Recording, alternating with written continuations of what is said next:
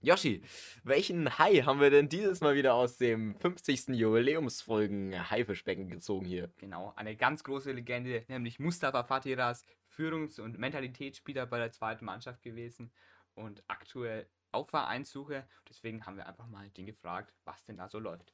Exakt. Sehr, sehr oft äh, Startspieler bei der zweiten Mannschaft äh, von Fürth, wie du jetzt angesprochen hast, ähm, leider vereinslos. Wir haben ihn über alles angesprochen, was euch interessiert im Voraus und ähm, natürlich auch, was uns interessiert. Und in den folgenden 40 Minuten hört ihr das Ganze und dann würde ich sagen, viel Spaß und nochmal vielen Dank an Fateras äh, für das Erlauben dieses Interviews. Wir hätten vor, einfach mal 40 Minuten ein bisschen zu talken. Genau. Gut. Also, also, erstmal haben wir so überlegt, so vier Themenblöcke würden wir machen. Vielleicht erstmal so die Jugendzeit, dein Weg einfach zum Fußball, wie du dazugekommen bist, dann so die Zeit bei Fürth und dann vielleicht noch die Zukunft, was noch so ansteht, mit dem weiteren Karriereweg, mit Probetraining, dies und das und sowas. Und dann als letztes vielleicht noch so ein bisschen privat mit YouTube und sowas. Und ja, ja komm, genau. Komm, komm, ja. Gut. Okay, nice. Ähm, dann vielleicht direkt zum Einstieg. Wie bist du zum Fußball gekommen? Also, du hast ja wahrscheinlich nicht immer schon diesen extremen Wunsch gehabt, irgendwie Profifußballer oder sowas zu werden, aber hast du irgendwie bei deinem Dorf oder in deiner Stadt einfach angefangen zu spielen mal, oder? Ja, genau. Also ich habe angefangen in Rostock. Ich habe in Rostock gewohnt, bis ich 17 war. Und habe da auch, äh, ich glaube, bis zur G-Jugend, äh, E-Jugend dort gekickt. Und dann kam das einfach mal zustande, dass ich eingeladen wurde zu Probetrainings von hier in der Umgebung, SG Quelle Fürth. Ähm, war auch damals auch einmal im Probetraining bei Nürnberg, aber es hat dann noch nicht geklappt, weil der Kader dort voll war. Ansonsten ähm, habe ich dann einen Wechsel zu SG Quelle Fürth gemacht. War, glaube ich, dann in der D-Jugend. Ähm, ja, und dann war ich da zwei Jahre. Bin dann aber wieder zu Rossa gegangen, weil ich ein bisschen den Spaß verloren habe. Weil da hast du dann auch schon direkt mal gemerkt, äh, da geht es halt schon um was, um Leistungsvergleiche, Stützpunkttraining, äh, der jeden Montag war und so. Ähm, da hast du schon gemerkt, dieser Konkurrenzkampf und alles ist schon da, der im Dorfverein jetzt nicht so gegeben war.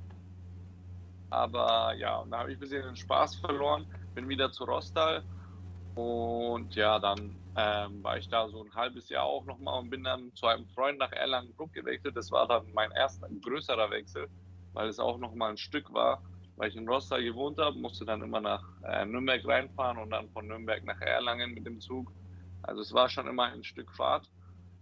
Und da habe ich dann zwei Jahre verbracht. Bin dann zu der D-Jugendzeit, ich glaube D-Jugend, D1, nochmal zu SG Nürnberg gewechselt. Also ich kam schon viel rum in der Jugend. Ich habe auch ehrlich gesagt, ich wollte viel sehen. Äh, habe viele Trainer kennengelernt, äh, unter anderem in Erlangen Thomas Galaschek, äh, in SG Quelle Fürth äh, hatte ich den Alex Theis, ähm, dann bei SG Nürnberg den Christopher Hofbauer und Chris Kraus. Also sind gute Trainer auf jeden Fall. Und ja, dann kam so bei SG Nürnberg ähm, 19 dann die Bayernliga. Ich durfte da bei den Älteren mitspielen, das erste Jahr. Ähm, habe am Anfang gar nicht so gespielt. Also der Trainer meinte auch, ähm, Musti, du bist eher so Rolle 2.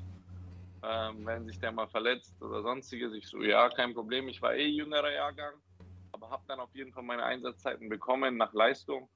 Und da der Trainer mich eh mochte, ging das eigentlich ganz schnell, dass ich dann öfters mal gespielt habe. Und dann ähm, sind wir leider abgestiegen mit der Mannschaft. Und zu der Zeit ist die SG Quelle Fürth U19 von der Landesliga in die Bayernliga aufgestiegen. Und da hat mich dann der ähm, Trainer gefragt, weil wir abgestiegen sind, ob ich nochmal Bayernliga spielen wollen würde bei der SG Quelle Fürth U19. Mein letztes Jugendjahr, bevor ich zu den Herren rauskam. Und ich dachte mir, ja, gerne. Also zwei Jahre lang äh, Bayernliga spielen ist nicht schlecht, sage ich mal. Genau. Ähm, in der Zeit kommt es ja dann auch oft vor, ähm, dass so, vor allem bei so jungen Talenten dann auch oft viele Berater oder auch Scouts zuschauen. Hm, wie läuft denn da vielleicht dann so der Kontakt vielleicht auch zu einem Berater an? Da werden ja dann auch manchmal dann immer die Eltern und der Spieler selbst kontaktiert. Wie lief das denn bei dir ab, so mit dem Beraterthema? Also, also bei mir lief es gar nicht, eigentlich wirklich gar nicht über Berater oder sonstiges. Mich haben immer die Trainer oder sonstige immer persönlich angerufen. Zu der Zeit äh, hatte ich zum Beispiel gar keinen Berater. Ich habe mich immer selber darum gekümmert. Ja, okay. Ähm, Also das Professionelle am Fußball, wann würdest du sagen, kam das dann? Also kam das dann mit, wenn du ein bisschen mehr Kontakt hattest mit generell Trainern oder wann hättest du das eingeschätzt? Äh, Fußball richtig, richtig ernst zu nehmen kam nach meiner Verletzung. Ähm, nach dem Kreuzband und Meniskus, äh, nachdem ich operiert wurde, ging es mir hauptsächlich eher so äh, darum, wieder gesund zu werden, fit zu werden. Ja, dann kam das nach meiner Verletzung, nach der OP, als ich mich aufgebaut habe, habe ich mir natürlich auch viele Videos gegeben, wie man Athletiktraining gestalten kann alleine, wie man sein, sein persönliches Limit immer rausholen kann. Ähm, dadurch kam es dann zustande, dass ich das alles viel ernster genommen habe als davor. Und dann, äh, als ich dann wieder in äh, Hagen-Bütenbach äh, angefangen habe zu spielen beim Tanner-Coach, habe ich das äh, Training, was dreimal die Woche war, auch fünfmal eingestellt, dass ich auch selber zweimal noch äh, was gemacht habe, einfach nur für mich selber und für mein Knie und für mein äh, Mindset, dass ich einfach mehr mache als die anderen, um zu schauen, wie weit ich gehen kann. Ab dann kam so dieses professionelle Denken bei mir. Okay. Und, und dann ist ja dann wahrscheinlich auch irgendwann die Anfrage dann von Fürth gekommen. Hm, wie, wie lief das dann ab? War es dann irgendwie der Trainer also, oder Scouting? Anfrage kam eigentlich nicht von Fürth äh, selber, sondern es kam äh, von einem Spieler, seinem Vater. Äh, der hat die ganze Zeit zugeschaut, weil der, sein Sohn, der wurde auch hier in Nürnberg, der hat mich immer mitgenommen. Und der war einer der ältesten Spieler, der war 31. Und der hat immer zu mir gesagt, Musi, du hast Potenzial, du bist gut, du bist gut, du willst, du bist Kämpfer und so. Und äh, ich habe halt gesagt, ja, ich, mir macht Fußball sehr Spaß und so und ich gebe halt immer 100 Prozent.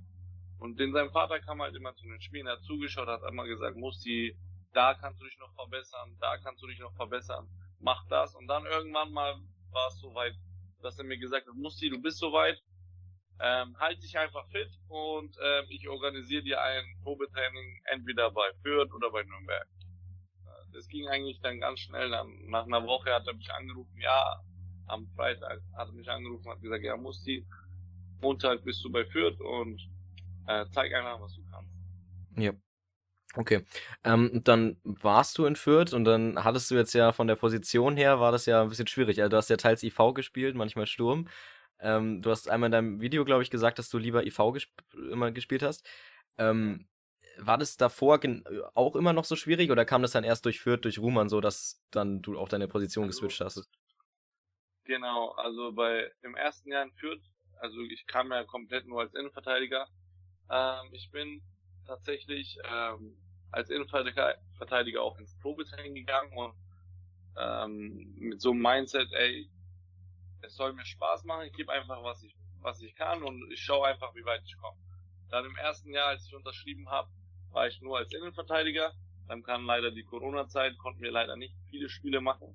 Da habe ich nochmal verlängert auf ein Jahr und ähm, habe dann auch am Anfang Hinrunde nur Innenverteidiger gespielt dann mal kurz als Sechser, aber sonst hauptsächlich nur als Innenverteidiger.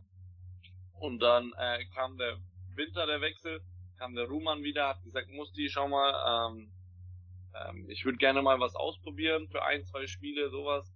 Äh, wir, mir fehlt gerade aktuell an einem Stürmer und so, hättest du Lust? So, ich habe es nie gespielt, warum nicht?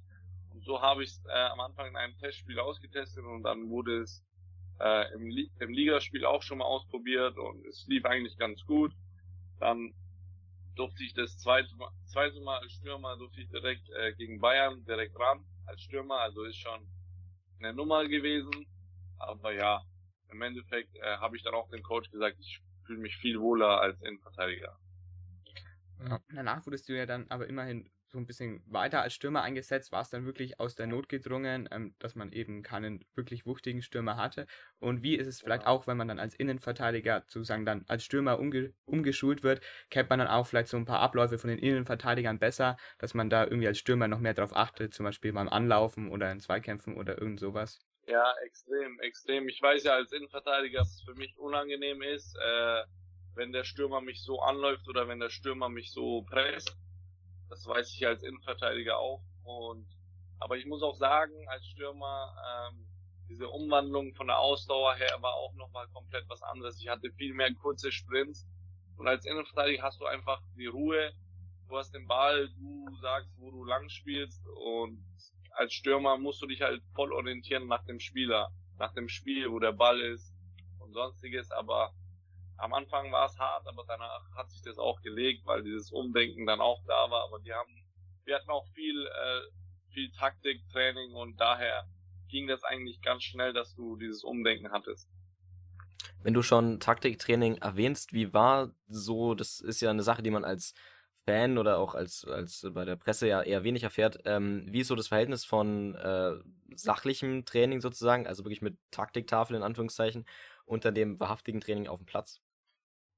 Also wir besprechen natürlich ähm, alles, äh, bevor wir trainieren, immer manchmal, also wenn wir taktisches Training haben, besprechen wir das immer per Video, besprechen immer ab, wer was machen muss. Der Trainer sagt halt jedem, was er zu tun hat, was die Laufwege sein muss oder sonstiges. Natürlich wird es danach auch umgesetzt auf dem Platz, direkt danach. Und ähm, man trainiert es halt dann auch eine Stunde, eineinhalb Stunden, bis das wirklich verinnerlicht ist, dass jeder, Moment, äh, dass jeder wirklich blind diese Läufe macht, ohne dass es jemand sagt und ohne dass, äh, dass man das absprechen muss. Dass einfach der Spieler sieht, okay, wir spielen diese Variante und so muss ich laufen. Also das wird auch von Training zu Training immer besser und du verstehst dich dann einfach mit deinem Mitspieler blind ähm, so ohne dass du was sagen musst, dass er weiß, okay, wir spielen jetzt diese Variante, diese Formation und ja. Okay, interessant. Bei der, bei der zweiten Mannschaft ist es ja auch so, dass manchmal auch Spieler von den Profis dann runterkommen, die dann auch voll im Training meistens bei den Profis sind. Wie, wie läuft es dann da auch mit den genau. taktischen Gegebenheiten ab? Sind die dann auch direkt dann da im Spielsystem drin, weil die ja doch eher die meiste Zeit dann bei den Profis sind und nicht bei der U23 im Training? Ja, also meistens äh, haben wir das taktische fast gleich wie die Profis, nur ähm, wenn die runterkommen, dann werden die auch äh, voll eingeschult von den Spielern, von Trainer, aber hauptsächlich auch von den Spielführern oder äh, die Führungspersonen in der Mannschaft. Die nehmen den äh, Spieler raus, die sagen, so, so, so wird gemacht und natürlich passt, äh, passt er sich auch an, weil er kommt ja zu uns runter und er muss ja auch seine Leistung bringen, was, was von ihm von oben erwartet wird. Wenn jemand von oben runterkommt, erwarten wir wenn, äh, wenn er für unsere Mannschaft spielt, dass er mit vollem Herzblut da Gas gibt, so wie wir Gas geben. Und das machen die auch alle. Also da kann man jetzt nicht sagen, okay, der spielt halbherzig oder sonstiges. Okay, also auch bei Spielern wie äh, Eli Kratzer war es ja oft so, dass der eben sehr oft geswitcht ist zwischen erster und zweiter Mannschaft. Jetzt gerade jüngst ja auch jetzt fast nur zweite Mannschaft gespielt, ist ja auch sehr schade für ihn. Ähm, hat man dann auch so einen gewissen Frust einfach gemerkt im Training, weil das ja schon dann sehr frustrierend eigentlich ist. Ich glaube, ähm, ich kann jetzt nicht in ihn reinschauen, aber Eli Kratzer war so einer, er war schon ein mental starker Spieler, der wusste, okay, ähm, es läuft gerade nicht oben, aber ich kann in der zweiten mich so aufbauen, dass es irgendwann mal vielleicht reichen wird. Aber er war, er hat nie so die Stimmung gebracht, so, ey, ich habe keinen Bock oder sonstiges. Also ähm, das kam nie von seiner Seite, aber ähm, was ich sagen kann, ich kenne ihn ja auch gut persönlich, er ist schon mental ein sehr starker Junge. Von daher äh, bin ich sehr positiv, dass er immer seine Leistung abrufen konnte bei uns. Okay. Ähm, wie sieht es denn vielleicht so ein bisschen generell dann da in der Kabinenhygiene dann im Team aus, auch wenn es vielleicht mal so ein, so ein bisschen schlechter läuft? Ähm, da gab es ja auch eine Phase unter Dominik Rühl, da waren ja eigentlich fast ausschließlich nur sehr, sehr junge Spieler da auch. Und erst im Winter kamen dann Spieler wie Baumgärtel oder Adlung, auch schon ältere Spieler mit mehr Erfahrung. Wie ist es dann vielleicht so dann auch vielleicht vermehrt mit den jungen Spielern, die jetzt noch nicht so viele Krisen auch in ihrem jungen Leben dann meistern konnten? Ja, ich habe dann auch schon also gemerkt, dass ich also einer der Ältesten bin tatsächlich äh, mit ein zwei und da merkst du auch schon, dass ähm, du als Älterer vorangehen musst, auch mental und auch äh, im Training, auch mal kurz einen Jüngeren zusammenscheißen oder sagen, ey, so läuft es nicht, sondern so.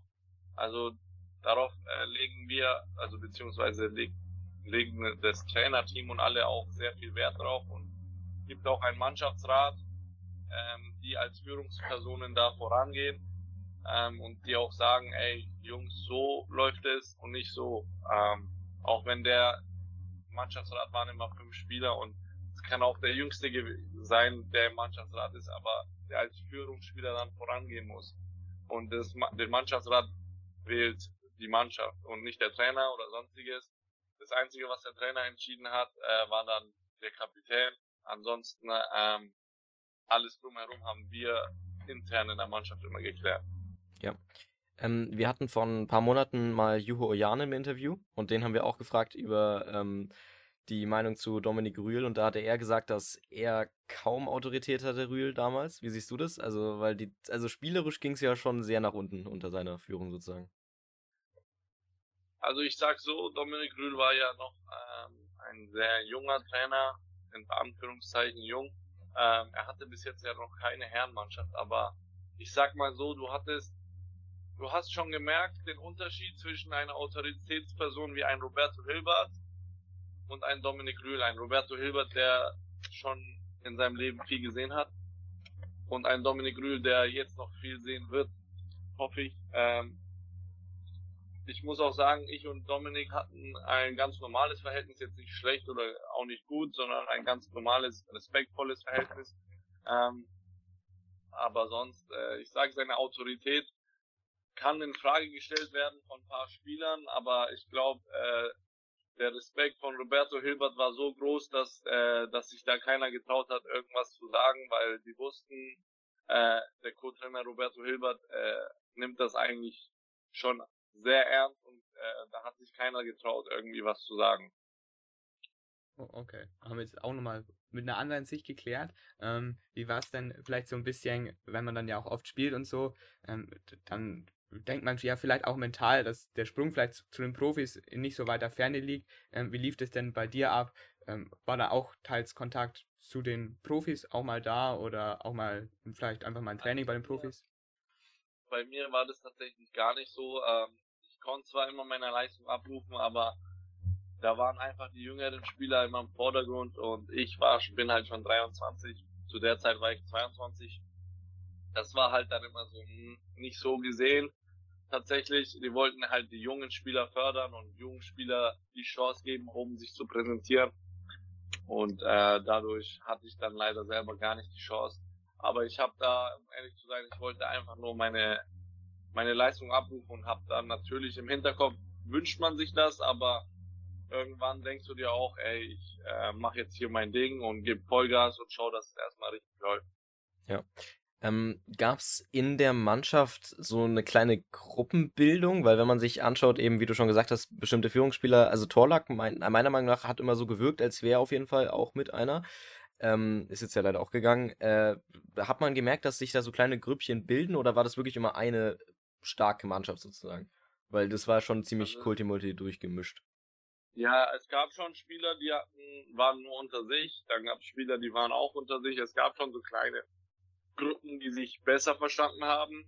Aber ich sag mal, ähm, es gab auch Spieler, die sich mit komplett jedem verstanden haben. Also ich denke mal, äh, die Führungsspieler, ich schließe mich da jetzt nicht mit ein, aber ich habe mich zum Beispiel wirklich mit jedem verstanden. Äh, ich bin mit dem cool gewesen, mit dem cool. Ich habe mich also mit wirklich jedem verstanden und habe auch bin auch ab und zu zu den Spielern angegangen, wenn die ein Problem hatten, habe die zu, äh, beide zu mir gezogen, habe gesagt, ey, gebt euch die Hand und dann gut ist, weil was auf dem Platz passiert und danach, das sind zwei Welten. Auf dem Platz kann man sich hassen, aber danach ist auch alles gut. Ähm, wie gesagt, ähm, ich glaube, es gab schon so kleine Gruppenbildungen, aber im Großen und Ganzen waren wir schon ein, ein großer, guter Haufen, der sich komplett eigentlich auch gut verstanden hat. Ja. Ähm, wer ist dir denn da jetzt von den damaligen Spielern so besonders aufgefallen oder auch von Mentalität oder auch von Leistung, Talent her, wo du jetzt sagst, boah, das ist jetzt richtig gut, was der leistet, der wird es auf jeden Fall mal in den Profifußball in die erste, zweite Liga mal schaffen? Also, ähm, was ich sagen kann, mit dem ich auch sehr gut befreundet bin und mit immer noch in Kontakt stehe, fast jeden Tag, ist der Rodney. Da äh, mit dem wenn, also ich habe auch, ich habe hab ihm jeden Tag auch gesagt, also wenn du nicht Profi wirst, dann höre ich komplett auf. Ähm, wie gesagt, dass er auch nicht äh, die Chance bekommen hat, sich oben zu zeigen, finde ich schade. Er hatte es auf jeden Fall sehr verdient, weil er auch der einer der besten in der Mannschaft für mich war. So und jetzt siehst du ja, ähm, was sich harte Arbeit auszahlt jetzt in Dortmund. Ähm, er wird, sage ich mal, seinen Weg gehen auf jeden Fall. Ansonsten Wen noch? Ähm, müsste ich jetzt kurz ein bisschen überlegen. Nach vorigen Jahr kann ich sagen, Joel, Joel, äh, ich weiß nicht, wie der mit Nachnamen ist. Joel, der zu Hertha Berlin gegangen ist. Zwei, der war auch einer der technisch stärksten Spieler, die ich je gesehen habe. Ansonsten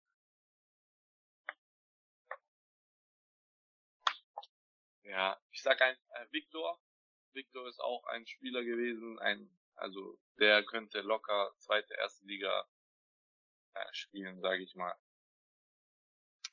Das ja. wären jetzt so die einzigen, die mir jetzt einfallen würden. Okay, vielleicht mal ein bisschen harter Themenbruch zu anderen Themen. Wenn man dann so bei Für 2 spielt, ähm, man, man, kennt ja so ungefähr vielleicht so die Gehaltsregionen jetzt so von den Spielern bei den Profis, ist es dann so, dass man, wenn man bei der zweiten Mannschaft dann jetzt sozusagen spielt, dass man von dem ähm, Geld ganz gut leben kann oder wie sieht es da ungefähr mit den Sphären im Gehalt aus? Also generell, äh, ich denke nicht, dass man, also ich sage jetzt mal so, ähm, die Spieler reden sehr, sehr ungern über dieses Geld oder sonstiges. Aber ich sag mal, im Großen und Ganzen konnte man da schon äh, gut leben. Jetzt nicht so gut wie die Profis, aber man konnte damit leben. Gut. Okay, ähm, dann machen wir Themenbruch ähm, zu deiner Zukunft, also nachführt. Ähm, bist jetzt ja. ja dieses Jahr gegangen, hast ja Probetraining schon eins auf jeden Fall gehabt, ich weiß nicht, ob noch mehr. Ähm, aber wie sieht's da so aus, ganz grob? Also was sind so deine Vorstellungen? Also, also ich war schon bei drei, vier, die habe ich alle aber nicht aufgenommen und nicht hochgeladen, sondern äh, ich fand Österreich ganz cool und ganz äh, gut anzusehen, denke ich mal, für den Blog. Daher äh, habe ich das auch ins Video genommen. Aber ich war tatsächlich schon in Deutschland ein bisschen unterwegs. Äh, ich kam auch jetzt vorgestern erst von äh, Bremen hierher. Äh, wie gesagt, ich schaue mich gerade noch ein bisschen um und äh, zu Winter werde ich auf jeden Fall einen Transfer machen. Ähm, aber ich will mich jetzt auch nicht da zwingen äh, oder sonstiges. Ich, ich finde so, ich will mich einfach wohlfühlen und ähm, bis zum Sommer auf jeden Fall Vollgas geben und schauen, wie weit es noch geht. Okay, also da auf jeden Fall ein klarer Weg. Ähm, aber man ist ja trotzdem erstmal vereinslos. Wie findet dann da der Kontakt zu den vers verschiedenen ähm, Teams dann auch statt? Über den Berater oder? Also ähm, jetzt, ich habe ja keinen festen Berater. Ähm, ich habe äh, ein, zwei Ansprechpartner ähm, und es schreiben mich auch Berater an. So ist das nicht. Ähm, ich würde lügen, wenn mich äh, keine Berater anschreiben. Aber man darf wirklich, das ist wie ein Haifischbecken äh, mancher ist gut, mancher ist, äh, ist einfach nur Gelaber. Ähm, wie gesagt, äh, es gibt ein, zwei seriöse auf jeden Fall von zehn. Ähm, wenn du mit denen den Weg gehst, dann solltest du auf jeden Fall was Gutes finden. Aber wie gesagt, äh, ich mache mir da keinen Druck. Ich höre mir auf jeden Fall immer alles an, ähm, weil aus jedem Gespräch oder aus jedem Telefonat oder aus jedem Training kannst du immer was mitnehmen. Und ähm, dadurch, ich mache mir da keinen Druck und sage mir, ich nehme mir die Zeit bis Winter und äh, entscheide mich dann richtig. Ja. Ähm, also, wenn du jetzt zum Beispiel da in dem Verein in Österreich oder Bremen, wie hat das funktioniert? Also, hast du dann irgendwie einfach aufgeschnappt von wegen, yo, die suchen jemanden und hast du deinen Verein angeschrieben oder hattest du da schon Contacts über WhatsApp oder so oder wie? Also, tatsächlich kamen diese ganzen Trainings von mir, wo ich jetzt äh, war, durch Kontakt, äh, durch einen Kontakt oder durch einen Berater hauptsächlich durch die Berater, aber ich selber habe da jetzt keine Mannschaften angeschrieben oder sonstiges. Okay, du hattest ja dann auch Knieprobleme, hast, hast ja gesagt in einem YouTube-Video. Hm, wie, wie laufen dann da jetzt dann vielleicht so die Behandlung ab bei jemandem, der ja schon auf jeden Fall an, ambitioniert ist? Tatsächlich, also ich hatte erstmal einen Monat komplett äh, Knieprobleme. Ich war in Physiobehandlung. Natürlich habe ich jetzt keinen äh, Physio, der bei Fürth jeden Tag da war, sondern ich musste die Kosten und alles selber tragen. Ansonsten, ja, die Behandlungen liefen sehr gut. Aktuell seit äh, jetzt vier Wochen, nee, drei Wochen ist das jetzt ohne äh, Schmerzen oder sonstiges. Ich kann auch ganz normal trainieren und alles machen jetzt wieder. Es war nur so eine Phase wahrscheinlich. Ich muss auch ehrlich sagen, also es macht auch mental sehr viel gerade aus. Ähm, ich würde lügen, wenn das nicht so ist, weil es ist im Endeffekt meine Existenz, meine, meine Zukunft oder sonstiges. Es geht hier bei mir um meine Zukunft. Und ähm, wenn du das nicht kennst, wenn du aktuell nichts hast, so, dann ist das schon mental äh, ein Down, aber ich sag mal, Familie und Freunde und dein Umfeld macht da schon 90 Prozent aus. Daher ähm, ist das gerade bei mir sehr, sehr, also es war viel schlechter und jetzt äh, geht's auf jeden Fall bergauf. Ja, ähm, also gerade wenn du ja sagst, du bist Mentalitätsspieler oder einer von den Leuten, die auf jeden Fall mal mehr den Mund aufmachen, ist das ja schon mal ein gutes Zeichen. Also gute Besserung auch, auf jeden Fall. Ähm. Du hast ja gesagt, dein ultimatives Ziel wäre es, bei den Profis mal zu spielen. Ähm, hast du noch einen alternativen Karriereweg? Also es muss jetzt ja nicht sein, dass du komplett mit dem Fußball aufhörst, aber halt einfach um vielleicht eine zweite Leidenschaft, wo man auch mit Geld machen kann. Also wie gesagt, ich mache, ich habe ja jetzt äh, angefangen mit YouTube. Jetzt, weil ich schaue auch sehr gerne YouTube und Freunde von mir machen YouTube. Ähm, ähm, und die haben auch gesagt, mach, nimm das auf, was du machst. Das interessiert sehr viele Leute, äh, vor allem die Jungen. Interessiert das, wie das so abläuft im äh, Fußball, im Profigeschäft oder im, sagen wir mal, nicht Profi, im Amateurgeschäft, so im NLZ-Bereich oder sonstiges. Das interessiert einfach die Jugend. Ich dachte mir, ja, warum nicht? Und habe dann mal ein bisschen angefangen und verfilm halt, beziehungsweise nimm das äh, auf und lad es dann hoch. Wie gesagt, ich versuche da jetzt ein zweites Standbein aufzubauen, äh, aufzubauen und schauen, wie weit es geht. Natürlich hoffe ich dann äh, auch irgendwann, wenn es mal mit 35 oder 30 mit Fußball nicht mehr läuft, dass ich dann wenigstens da weitermachen kann. Aber äh, ja, es ist so eigentlich mein zweites, zweite Leidenschaft gerade. Okay. Wir hatten ja auch schon mal Juho Janan hier im Podcast, der hat ja zum Beispiel so ein Fußballstipendium dann in die USA bekommen, dann, ähm, das Genau. praktisch Studium, ähm, dann parallel zum Fußball. Ähm, war für dich sowas auch eine Option, wo man mal vielleicht so ein bisschen nachgedacht hat? Das wäre, fände ich jetzt auch ganz interessant oder sowas. Also ich sag so, ähm, ich war so einer, ich bin ungern in die Schule gegangen. Ich war keiner, der sehr gerne gelernt hat. Ich war lieber draußen, hab Fußball gespielt oder hab äh, Blödsinn gemacht mit meinen Freunden und sowas. Natürlich habe ich trotzdem alles äh, an Abschlüssen gemacht, meine Ausbildung, meine mittlere Reife, alles. Also es ist schon wichtig auf jeden Fall, aber ich bin jetzt nicht einer, der gerne freiwillig noch mal in die Schule gehen würde. Ja. Ähm, äh, also, wenn du dir das jetzt einordnen willst, du sagst, bis, Dez äh, bis Winter, also bis Dezember willst du einen Transfer auf jeden Fall machen. Ähm, jetzt ist natürlich auch wichtig, dass man sich da eben nicht zu viel Druck macht. Also wäre es für dich auch eine Alternative einfach, ähm, ja, also wie, wie ist da deine, dein Level her vom, vom Club-Level her? Also willst du jetzt wirklich zu einer zweiten Mannschaft von einem Profiverein, willst du, damit du auch die Möglichkeit hast, hochzukommen, willst du eher auf dem Level Regionalliga spielen oder wie sieht's da aus? Also aktuell, ähm, ob NLZ-Verein oder ob Profiverein oder sonstiges, äh, das ist eigentlich zweitrangig. Erstmal, ich werde in der Regionalliga auf jeden Fall bleiben. Äh, drunter werde ich nicht gehen. Ob hier oder im Ausland, äh, das ist noch unklar. Ähm, ansonsten, ob es zum Profiverein oder in eine zweite Mannschaft geht, wird man am Ende des Tages schauen. Ähm, natürlich ist immer der, die zweite Mannschaft von einem Profiverein immer verlockend, weil der Sprung zur erste ist immer gegeben. Aber ich sag mal, wenn du in einer gestandenen Regionalligamannschaft bist und da deine Spiele machst, wirst du in, in die dritte Liga auf jeden Fall den Sprung schaffen und dann kannst du schauen, wie es weitergeht. Also ich mache mir da gar keinen Druck, äh, wo es hingehen, hingehen muss oder sonstiges, aber ich sag auch, äh, wenn ich in Deutschland bleibe, äh, ist das schon mindestens Regionalliga und wenn es im Ausland dann äh, in die zweite oder in die erste Liga. Und dafür muss man sich natürlich auch entsprechend ähm, fit halten, wenn man jetzt vielleicht dann kein Probetraining hat. Wie, wie läuft es dann vielleicht so in deinem Alltag ab? Bist du dann öfters mal irgendwie im Gym oder ähm, wie hältst du dich da aktuell fit?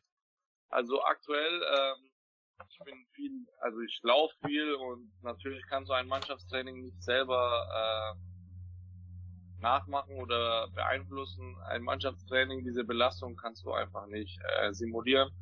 Ähm, aber ich halte mich sehr fit mit einem äh, Athletiktrainer, äh, ein Freund von mir, der das auch äh, privat, also professionell jetzt aktuell macht, der lebt auch davon, also auch ein super Kerl, Daniel, wenn du das siehst, äh, schöne Grüße.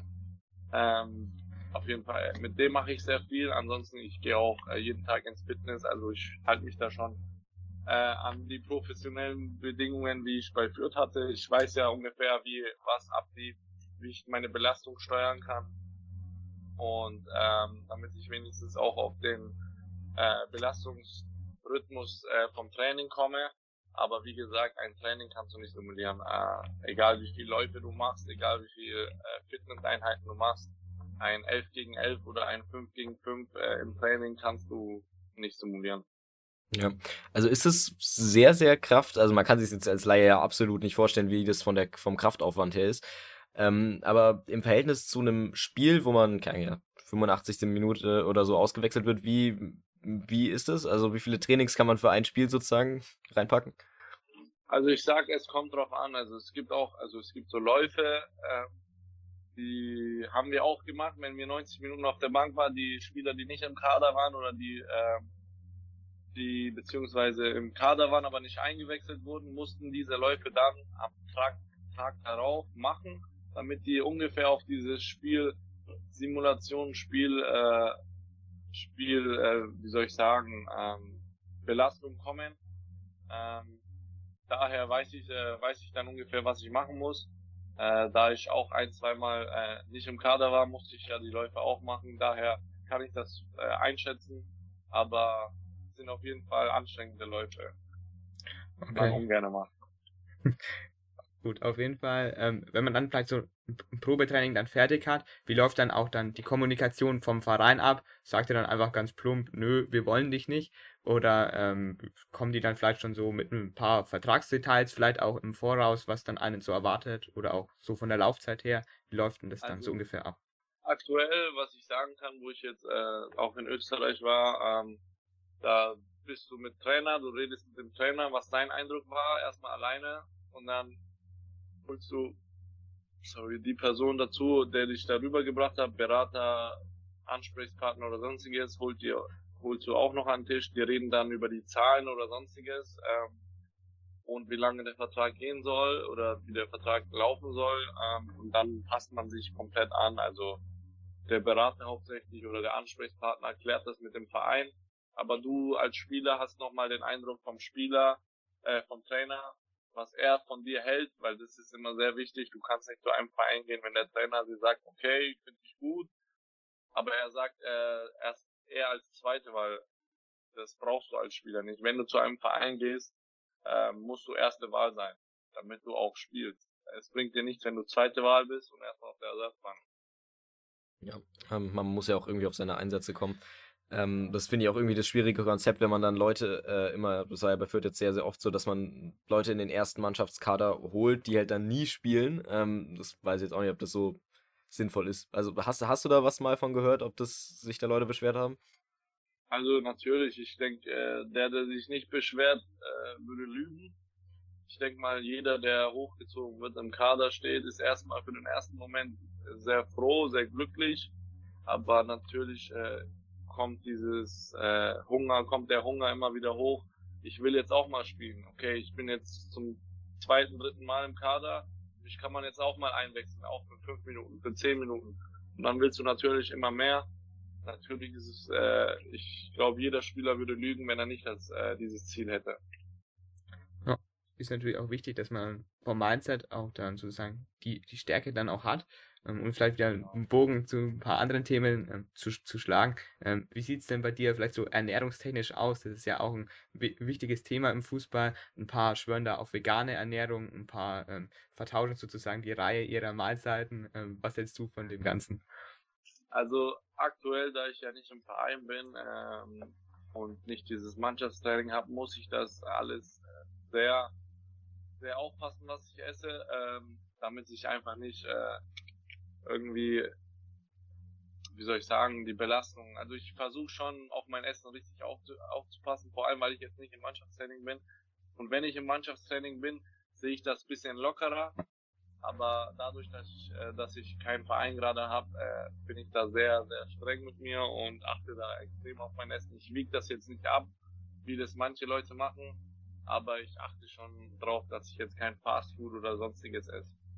Ja. Ähm, wenn du dir anguckst, du hast jetzt ja mit YouTube angefangen vor ein paar Wochen, ähm, du willst es ja auch noch weitermachen. Was sind da so die nächsten Steps? Also was hast du da so geplant? Ich meine, ist ja ein extrem kreatives Hobby, also kann man ja ein bisschen was ausprobieren. Ja. Also ich schaue einfach, äh, ich bin da jetzt nicht, ich mache nur das, ich mache nur das. Ähm, ich bin da eigentlich sehr flexibel. Ähm, ich schaue einfach, worauf ich Lust habe. Wenn ich mal Lust habe auf so eine Challenge mit meinen Jungs oder mit meinen Freunden oder sagen wir mal mit dem Meer Tollak, der aus der Türkei kommt, äh, mit dem eine Challenge zu drehen, dann mache ich das auch. Aber äh, ich äh, finde da einfach der Spaß und ähm, die Leidenschaft, worauf ich Lust habe, ist da im Vordergrund als ähm, ich muss nur diesen Weg gehen und nur das machen, damit es den Leuten gefällt. Ähm, hauptsächlich ähm, hauptsächlich geht es mir darum, dass ich mir das mal später irgendwann mal anschauen kann und mir sagen kann, ey, das war schon echt cool und so als Erinnerung. Sehe ich auf jeden Fall auch eigentlich genauso, wenn man das aus der Sichtweise so betrachtet. Ähm, spielt es vielleicht auch bei einem Verein, der dich vielleicht ähm, interessiert, dann auch auch eine Rolle, weil es gibt ja auch ein paar andere, auch, auch Profis, die nebenher noch so ein bisschen YouTube am Laufen haben. Ähm, weiß es dann der, der Verein oder was halten dann also, so die Leute also davon? Aktuell, wo ich in den Vereinen war, die wussten es natürlich nicht. Ähm, ich glaube, dass ich, da ich noch nicht diese Reichweite habe, ist das jetzt nicht so relevant, aber ich denke mal, bei einem Niklas Wilson Sommer ist das schon etwas anderes mit seinen 700.000 oder 600.000 Followern. Ähm, spielt das schon eine andere Rolle. Ähm, genau. Bei mir ist das, glaube ich, noch nicht so relevant, dass man das erwähnen müsste. Ja. Vielleicht keinen äh, kleinen Tremendrift. Du hast gerade Mert äh, Torlag erwähnt. Was ist überhaupt aus dem passiert? Also macht der, macht der Probetraining auch gerade? Sucht ihr zusammen Verein oder? Also Mert Torlag ist ja in der Türkei in der ersten Liga, in der Super League, äh, bei Al Alanya Sport. Ähm, der hat, war jetzt, glaube ich, äh, dreimal im Kader ähm, hat sich dann leider verletzt, ist auch nach Deutschland gekommen, um sich behandeln zu lassen. Ähm, er war jetzt, glaube ich, bis letzte Woche oder ich will nicht lügen, noch hier äh, in Behandlung und ist, äh, ist schon wieder drüben im Training. Äh, ansonsten äh, weiß ich da auch nicht sehr viel, aber ich weiß, dass er auf jeden Fall leicht angeschlagen war, verletzt war äh, und jetzt wieder im Mannschaftstraining ist natürlich dann auch an der Stelle wieder gute Besserung. Ähm, hast du dann auch noch so mit anderen Spielern, außer jetzt Mert Torlag oder dann ähm, Rodney, auch noch Kontakt so aus deiner Zeit? Oder natürlich, bleiben da auch also ähm, Freundschaften hängen? Ja, ja, normal. Also mit Rodney, ich kannte den Rodney ja bevor ich bei Fürth war noch gar nicht. Aber tatsächlich mit Rodney ist schon eine sehr, sehr enge Freundschaft geworden. Ähm, der teils auch zu meinen engsten Freunden gehört. Ähm, ansonsten, äh, ich bin im Kontakt mit äh, Davide Pizzano, den ich auch nur durch Fürth kenne, aber mit dem ich habe hab ich auch eine sehr äh, gute Freundschaft, eine gesunde Freundschaft. Ähm, ansonsten bin ich mit Victor im Austausch immer immer wieder mit Joel, der aber im ersten Jahr noch da war. Ähm, mit Daniel Adlung bin ich noch im Austausch. Roberto Hilbert natürlich, äh, telefonieren wir ab und zu. Ansonsten äh, mit dem Nikolai Oppelt, ab und zu schreiben wir mal, äh, tatsächlich. Ähm, ansonsten leider mit wenig Spielern noch. Äh, sonst habe ich, glaube ich, mit keinem mehr so richtig intensiv Kontakt. Das wären jetzt die einzigen Personen, wo ich sage, ey, ich habe noch zu denen regelmäßig Kontakt. Ja, ähm, wenn man dann mit denen auch was macht, äh, Skype oder keine Ahnung oder auch so ähm, in Präsenz, äh, kommt dann noch so Fußballthemen auf? Also du hast ja vorhin gesagt, man muss dann das, was auf dem Platz pa passiert, äh, klar trennen, aber also das würde ja natürlich nicht funktionieren, man redet ja klar drüber. Aber wird dann auch manchmal ein bisschen gelästert über Trainerentscheidungen oder so? Oder gibt es dann auch vor allem private also Themen? Nicht, also wir reden, äh, wenn ich jetzt mit dem Rodney rede, äh, ist schon anders, als wenn ich jetzt mit äh, einem Nikolai rede. Also mit einem Rodney rede ich natürlich bisschen intensiver, weil die Bindung einfach äh, größer ist, aber mit deinem Nikolai machen wir da auch schon Scherze und sagen, hey, weißt du noch da und so und äh, wäre das so gelaufen, wäre auch anders gewesen, aber äh, natürlich, man redet viel über das, was passiert ist oder über das, was war, über die alte Zeit, aber äh, man redet auch über die Zukunft oder was die demnächst vorhaben oder sonstiges.